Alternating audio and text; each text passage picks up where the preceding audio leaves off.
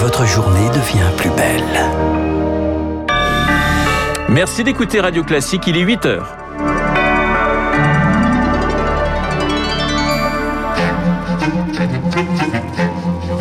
7h30, 9h, la matinale de Radio Classique avec Renaud Blanc. Et voici les titres du journal. Pas de pause hein, pour les injections pendant l'ascension. Les centres mettent les bouchées doubles pour atteindre les 20 millions de vaccinés à la fin du week-end.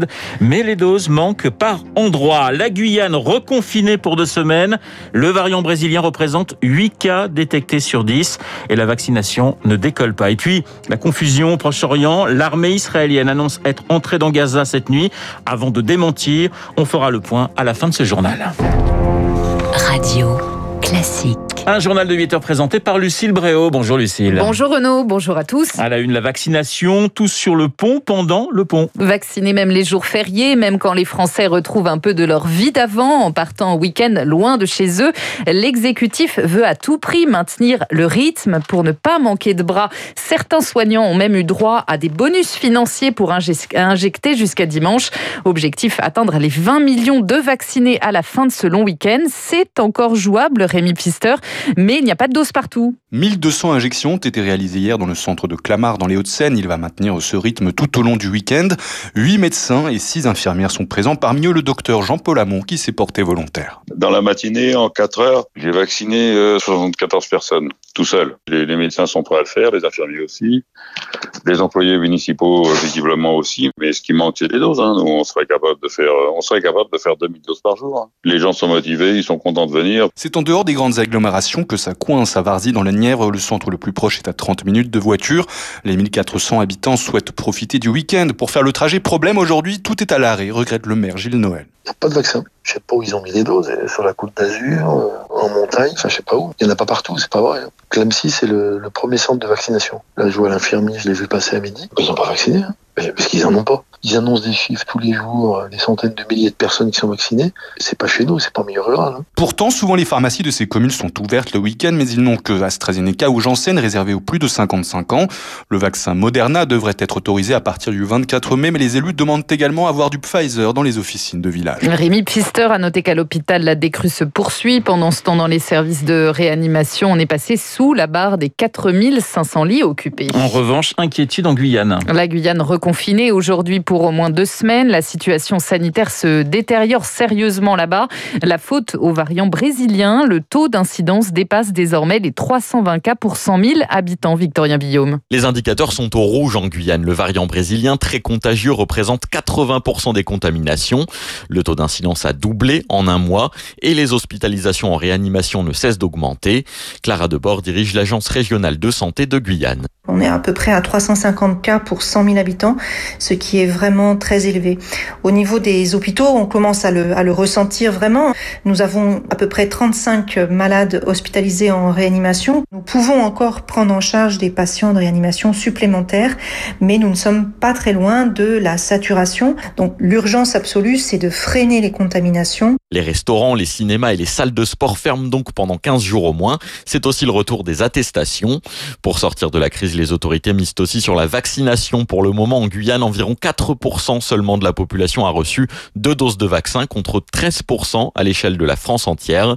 Il y a une forte défiance de la population, y compris chez les professionnels de santé. L'épreuve en est un cluster de 11 personnels du bloc opératoire a été détecté à l'hôpital de Cayenne. Aux États-Unis, c'est un grand jour pour Joe Biden. Les Américains vaccinés peuvent désormais se passer de masques, y compris en intérieur. Cela concerne 35% de la population, soit 117 millions de personnes. Les autorités sanitaires conseillent quand même de le garder encore un moment dans les transports, les aéroports et les gares. En Grèce, la saison touristique commence aujourd'hui. Fini des interdictions de circuler. Le pays a vacciné massivement les habitants de ces îles, entre autres. Seule condition pour s'y rendre si vous êtes touriste, être vacciné ou présenter un test négatif, un test Covid négatif. 8h04 sur Radio Classique. Retour en France avec la politique et les régionales. Dans les Hauts-de-France, grosse bagarre pour décrocher la région, Lucille. Marine Le Pen se rend dans l'Aisne demain pour soutenir le candidat du Rassemblement national, Sébastien Chenu. Vendredi dernier, c'est Éric Dupont-Moretti, le garde des Sceaux, qui descendait dans l'arène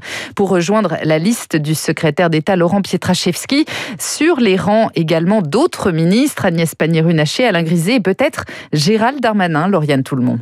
C'est un véritable commando politique qui a été envoyé dans les Hauts-de-France. Objectif pour La République en marche, être le premier adversaire du Rassemblement national. Tristan Haute est politologue spécialiste de la région. On a un arrivage de ministres, Agnès Pannier-Runacher, euh, Éric Dupont-Moretti, qui euh, ont des attaches plus ou moins distantes avec la région. Alain Griset, qui est du Nord, euh, se présenterait sur la liste dans le département du Nord. Le ministre de l'Intérieur, Gérald Darmanin, déjà sur le scrutin départemental à Tourcoing, pourrait aussi rejoindre la liste régionale et faire face à son ancien allié et favori des sondages, l'actuel président de la région, Xavier Bertrand. Affaiblir Xavier Bertrand dans ce scrutin régional, le mettre en difficulté, c'est finalement... Euh, euh, briser sa candidature à la présidentielle. Et c'est bien tout l'enjeu pour Emmanuel Macron aux manettes de ses candidatures ministérielles dans les Hauts-de-France. Bruno Cotresse, chercheur CNRS au CEVIPOF. Xavier Bertrand est un candidat qui pour le moment s'est solidement installé en position numéro 3 de la présidentielle, qui potentiellement devient plus dangereux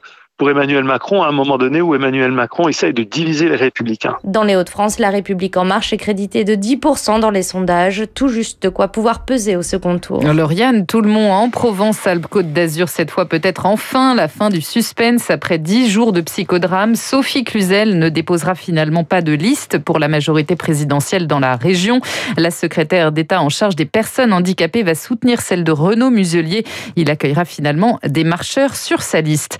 Dans les les Cévennes, c'est un quatrième jour de traque qui commence pour retrouver Valentin Marconne, ce père de famille de 29 ans soupçonné d'avoir tué par balle le patron de la série où il travaillait et un de ses collègues. Il a fui dans la forêt qu'il connaît parfaitement. 350 gendarmes sont encore mobilisés. 8h06 sur Radio Classique, nous passons à l'actualité au Proche-Orient. En Israël, c'est la confusion qui règne ce matin, Lucille. Alors que l'espoir d'un cessez-le-feu entre l'État hébreu et le Hamas s'éloigne à mesure que les heures passent, dans la nuit, l'armée l'armée israélienne a annoncé avoir déployé des soldats dans la bande de Gaza avant de démentir Charles Bonner. Oui, sans que l'on sache si c'est une simple erreur de communication ou une stratégie pour maintenir la pression sur le Hamas. Dans un premier temps, un communiqué évoquait une attaque dans Gaza avec des troupes au sol. Puis deux heures plus tard, le porte-parole évoque des problèmes de communication en interne. Rectification, les troupes bombardent Gaza depuis l'extérieur du territoire et par des raids aériens. Une certitude tout de même, depuis hier, les chars et les véhicules véhicules blindés israéliens sont massés le long de l'enclave euh, palestinienne et des milliers de réservistes sont prêts à être mobilisés. Depuis lundi, 103 Palestiniens sont morts à Gaza, dont 27 enfants. De l'autre côté, 1750 roquettes tirées depuis la bande de Gaza, faisant 7 morts.